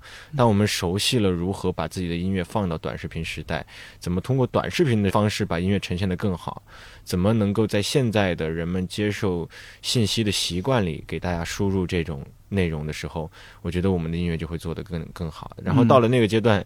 又会有一个新的方式出现，大家又会觉得啊，还是那个年代的歌好啊，听歌只听十五秒也是有可能的。嗯，所以我们没有办法，至少我没有办法对未来断言。我能做的就是一遍一遍的尝试，一遍一遍的试错。你刚刚说的还是有点像是音乐媒体人说的话。音乐媒体，那你如果作为音乐人呢？你你会不会觉得委屈？我张延琪做的音乐还是可以的，朋友们你们也可以听一听，华语音乐没有完蛋。我觉得。不是吧？因为我认识太多人做的歌非常非常好，就是，就我说实话，就是我个人觉得他们完全可以称之为顶流。就单凭作品的话，他们拿出来都可以成为顶流，但是就没人听我的歌，反而还有人听。我反而觉得我做的还不如他们，我还有很多要进步的地方。就是其实包括像我看很多摇滚，就像郑钧老师，嗯，新整合的那张专辑，评论只有十几条，我看到了，就我会想。哦，大家都说音乐完蛋了，其实你有去听吗？你没有听，你听歌的渠道是什么？说这些话的人，他听歌的渠道可能就是一些短视频平台，他不会主动去检索一些音乐，他不会按照门类去听音乐，他不会说我听摇滚，我听什么爵士，我就去搜索，他没有这个听歌的习惯，他只是觉得你送到我嘴边的这些东西好像不太好，不合我的胃口。糟糕，你的推送机制，那我觉得这一块推送机制没有推到你满意的东西。但其实我觉得，在我认知里面，所有在做音乐的人都还在很努力的说，我们要把中国的音乐做出我们自己的风格，我们要做出区别化，我们要做得更好，把我们的文化和内核融入进去，包括。像最青年的、最这个反叛的音乐 hip hop，现在也在融入很多。像在说唱巅峰，万妮达把他们的嗯是客家话吧，应该是融入到了他自己的音乐里。艾热把他们的冬不拉加到了自己的音乐里。我们所有人都在尝试把自己。民族的东西带进去。当然，很多人那些不听歌的人就会说，就是一个形式啊，他是为了做一个噱头，为了就吸引大家的注意。嗯，但我觉得所有好的东西都是从这个形式开始的。对对，就像做人一样，你希望自己是个。好学的人，你先要从做一个好学的样子开始，你要给自己造成这个环境，慢慢的你就会越来越喜欢学习，越来越好。做音乐，我觉得也是这样，你先把形式的东西加进去，慢慢的你会越来越熟悉它，慢慢的你就能真正理解到我应该怎么把自己民族的东西加进去。所以我觉得这是一个好的开始，也是一个好的过程。嗯，所以有时候我反而会想，现在是个挺好的时代，也是个契机。嗯，我们所有人都在一个新的起跑点开始奔跑。大家都有可能做出来，所以我没有太多的抱怨。嗯，我特别认同你刚刚说的，你就像是如果不是崔健前阵子获奖，可能很多人都不知道，崔健出了《飞狗》这张专辑，还停留在新长征路上的摇滚。对，然后就说啊，没有新歌了，是吧？你还是老歌。对，但其实不是的，他一直在进步。对。对我包括说，我节目里面也采访一些新的音乐人，我觉得他们真的做的蛮好的呀。是的，有些老人在继续，不能说老人了，就是比较 前辈 前辈音乐人，他们还在很努力的往往前走，在做很棒的音乐。然后一些新的音乐人，他们视野更广阔，看到了更多的国外的一些音乐的东西，然后再吸收本土的，他们做出了可能不是说你非得说这是民谣，或者说这是摇滚，它可能是结合在一起的，但它音乐也很好听。我觉得这个音乐好听不是第一重要的吗？嗯，好听你听得下去，然后再去想说哦，这谁唱的，唱的是什么，歌词怎么样，旋律怎么样，再去了解后面的事情。所以很多人会说，觉得是华语音乐。没有做好，华语音乐在落后。但我其实，在我的认知里，我觉得是商业模式没有做好，商业模式急需进步。就是我们需要一个更好的模式，能够让大家接触的、接收到这些音乐。就像我们明明知道、都知道有很多好音乐，那为什么大家还说没有好音乐呢？就是我们没有听到，我们做出来了没有传递到听众的耳朵里。所以我觉得会有更好的商业模式出现，音乐人也会去。为了让更多人听到，也会做出很多改变，相互融合。就像最近我在看社会学的那个一些课程，像马克思会说，在工业革命之后，劳动被异化了。我觉得在短视频时代之后，音乐也被异化了。嗯，是。但这种异化本身，我觉得它不是一个错误，它是一个发展的必经之路。所以我觉得，在未来商业模式越来越好，然后音乐人也越来越好，会有更多的人喜欢我们自己的音乐。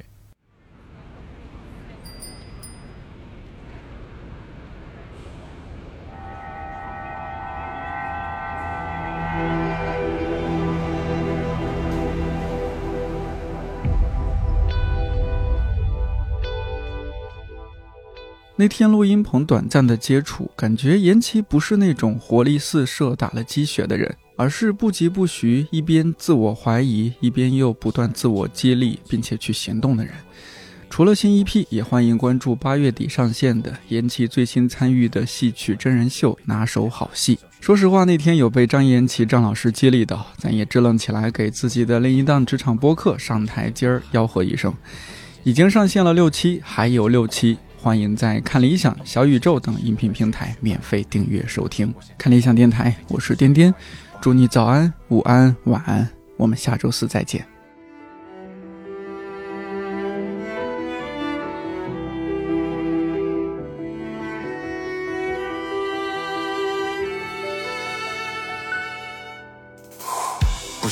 怎么怎么人反而会嫌弃，是否要承担下理解的？只要我理解了，无论在怎样的年纪，我以为精神该凌云，或者说心能无旁骛，衡量着生命的强度，结果在懊悔里常驻。我以为方向是自己在掌握，自己来掌舵，自己来承担下自己的闯祸，不是我自己来倘若还能是谁呢？有没有想过？难道是风吗？有没有想过？难道是风吗？我没有想过。想了，风的出现需要依赖着空气的温度，高低温度的注入，没办法离开的树木，行人在热水下驻足。总有一天，我们的成长会出乎预料，不存在错过，或许在下个路口，可能是还没遇到。我们要自信，我们要顽强，我们要宣泄，我们要大声，我们宣布那些不可能的事情也即将发生。我们在最贫瘠、最荒芜的土地里用力扎根。